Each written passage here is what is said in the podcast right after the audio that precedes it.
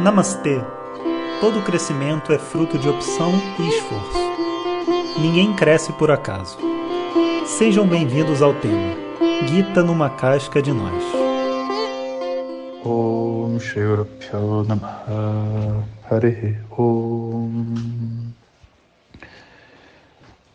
Bom dia, pessoal.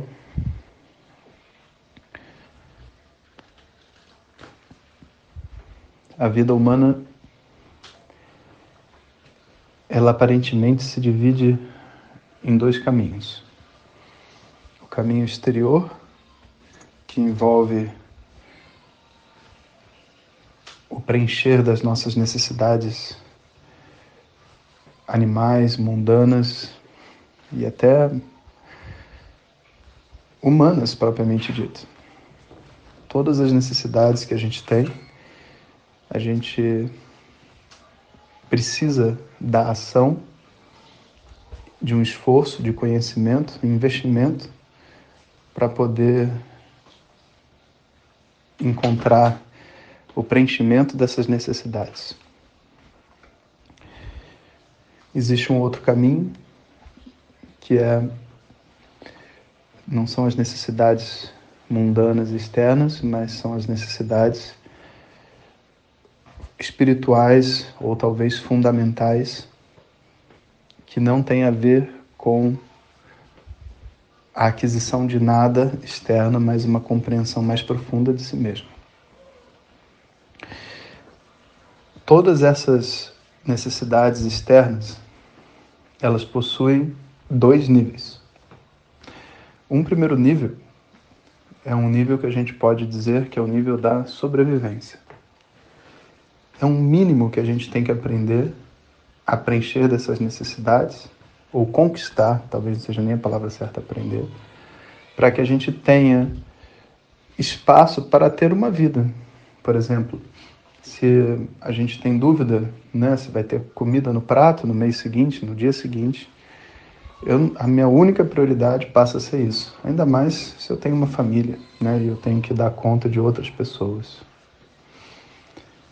se existe uma necessidade por segurança ou por afeto que seja muito forte, a tal ponto de eu não conseguir me relacionar com as pessoas, ou eu resolvo essa necessidade de sobrevivência, porque afinal de contas um ser humano é um ser social, e se eu não consigo me socializar, significa que eu não consigo sobreviver dentro dessa espécie. Então, eu preciso correr atrás de como liberar a minha mente para que essa socialização seja possível seja prazerosa. Esse é o primeiro nível, é o nível da sobrevivência. Depois que esse nível passa, a gente já não necessita mais, a gente já não tem mais dúvida que a gente vai ter o que comer. Entretanto, todas as necessidades humanas, ao você dar mais um passo dentro delas, você sempre sente prazer que advém da sensação de segurança de que aquilo vai estar preenchido e também inerente àquilo que você conquista. Então, se você já tem dinheiro para comer, para morar e você ganha mais dinheiro, ótimo, né? Por que não? Você fica feliz, você se sente mais seguro, mais seguro de que você vai ter o que comer, não sei o que no futuro, mas por mais que essa necessidade já tenha passado, a mente ela sente um prazer. E se você alguém, se você já não está se sentindo mais naquela fossa da carência e alguém se é que gosta de você, melhor ainda, por que não, né? Entretanto, esse segundo nível ele pode envolver a gente de tal maneira que a gente continua como um sobrevivente vivendo uma vida onde, teoricamente, deveria ser de abundância. E por incrível que pareça, se eu tiver uma mentalidade de um mendigo, mesmo vivendo numa mansão, eu continuo sendo um mendigo. Se eu tiver uma mentalidade de um sobrevivente, sabe? Vivendo dentro de um lugar que tem abundância de recursos e e afeto e, e tudo mais, eu continuo vivendo como se não tivesse nada. Então, existe uma conquista a ser feita do ponto de vista mundano sobre todos os grandes aspectos, os grandes assuntos da nossa vida, sabe? De trabalho, relacionamentos, de sexo, de afetividade, de respeito, de carinho, de tudo, tudo aquilo que compõe a vida humana, a gente vai passar por esses dois estágios. E algumas coisas são muito evidentes para a gente. A gente, assim, precisava de um trabalho, arrumou um trabalho, arrumou uma posição bacana, algo que nos, nos deixa confortável, a gente gosta de fazer e recebe por isso, mas às vezes a mente não é capaz de dizer basta e, e dar espaço para outras coisas, outros desejos, outros objetivos surgirem. Às vezes ela diz eu quero mais. Mas não é para todo mundo assim. E não é para todos os lugares, todos os assuntos da sua mente da mesma forma. Então, às vezes, uma pessoa pode, em termos de relacionamento, encontrar esse basta. Ela está com uma pessoa que ela gosta e tudo mais, e ela diz: Para mim, basta, eu estou feliz com o meu relacionamento, não preciso buscar novas pessoas. Já uma outra pessoa, não. Ela pode estar tá ali, mas é tão confortável saber que tem mais gente que gosta de mim, mais gente que eu posso seduzir, mais gente que eu posso estar envolvido. E ela então não percebe, mas casada ela vive como se fosse solteira. Ela vive ainda um processo como um sobrevivente, como se fosse aquela pessoa que acabou de sair da faculdade, mas ela já está no seu pós-doutorado, no terceiro emprego, e ela ainda trabalha desesperadamente, como se ela não tivesse o que comer no dia seguinte, sabe? E é triste isso, porque acaba que a pessoa perde a oportunidade de conquistar outra parte da vida humana. E como são muitos assuntos, a gente diz que essa vida material, né, por mais que ela esteja muitas vezes sendo julgada no mundo espiritual como algo é, que desvia a gente da espiritualidade, não é que ela desvia a gente da espiritualidade, é que a gente não tem maturidade para lidar com todos os assuntos que tem dentro dela.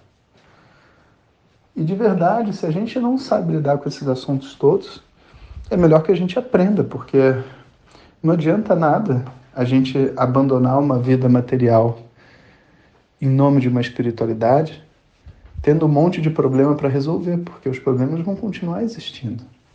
E quando a gente menos espera, sabe, você tem, sei lá, um mestre com problemas sexuais fazendo papelão, outros com problemas de ganância, de dinheiro, essas coisas. E outras pessoas, assim, né, nem mestre, né, a palavra certa, mas enfim, pessoas dedicadas à espiritualidade com comportamentos completamente mundanos e que você diz, cara, para que então, né, essa proposta de vida?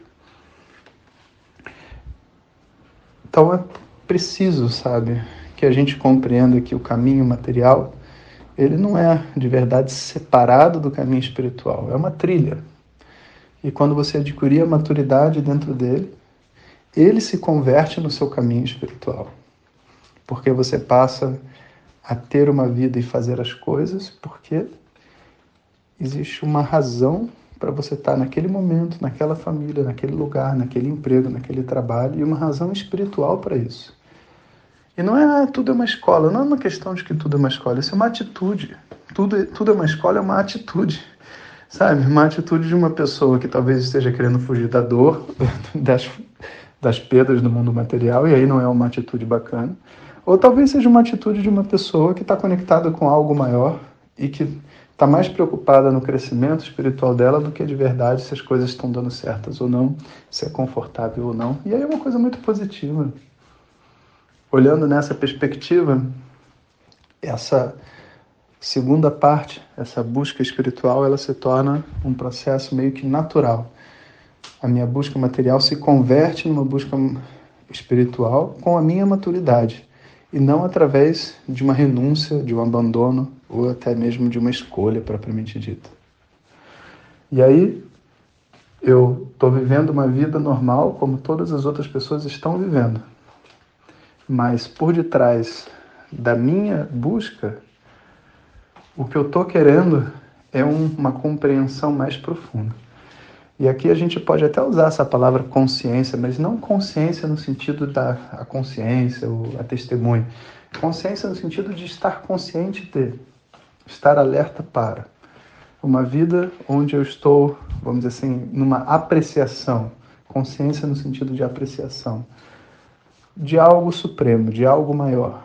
Algo maior sobre mim mesmo, algo maior sobre o universo, sobre as pessoas, sobre minha família, sobre as situações. E aí a busca espiritual, ela deslancha, né? Por quê? Porque existe maturidade no mundo material. De certa forma, a gente pode até dizer que prosperidade, porque as necessidades básicas já foram atendidas. E essa pessoa agora tem tempo e tem desejo de ir mais longe dentro do seu próprio coração. Aí a busca espiritual, vamos dizer assim, fica livre e ela voa. Né? Então, por que existe essa conversão, né? essa, essa passagem, esse ritual de passagem por dentro do mundo material, a gente diz né, que o processo espiritual é a combinação de dois efeitos. Esse efeito dessa maturidade é chamado de yoga. E esse efeito né, da compreensão é chamado do conhecimento.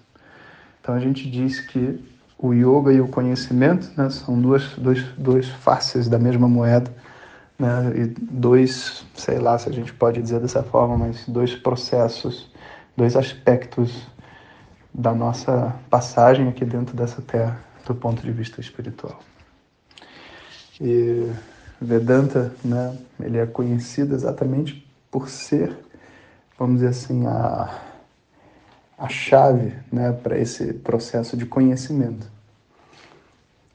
Mas só porque do ponto de vista do yoga, existem muitos outros caminhos que também oferecem esse processo de maturidade mundano, sabe? E conhecimento é mais raro. Então, Vedanta geralmente fica conhecido pelo conhecimento. Mas não há conhecimento sem maturidade, sem yoga. E, portanto, não podia ser diferente. Né? O conhecimento de Vedanta, na verdade, vem acompanhado desse estilo de vida que é chamado de yoga também. Om Shanti Shanti Shanti. Muito obrigado e lembre-se, antes de compartilhar, certifique-se que a pessoa está a fim de crescer. Esse conhecimento não é bem recebido se ouvido no momento errado. Om Tat Sat.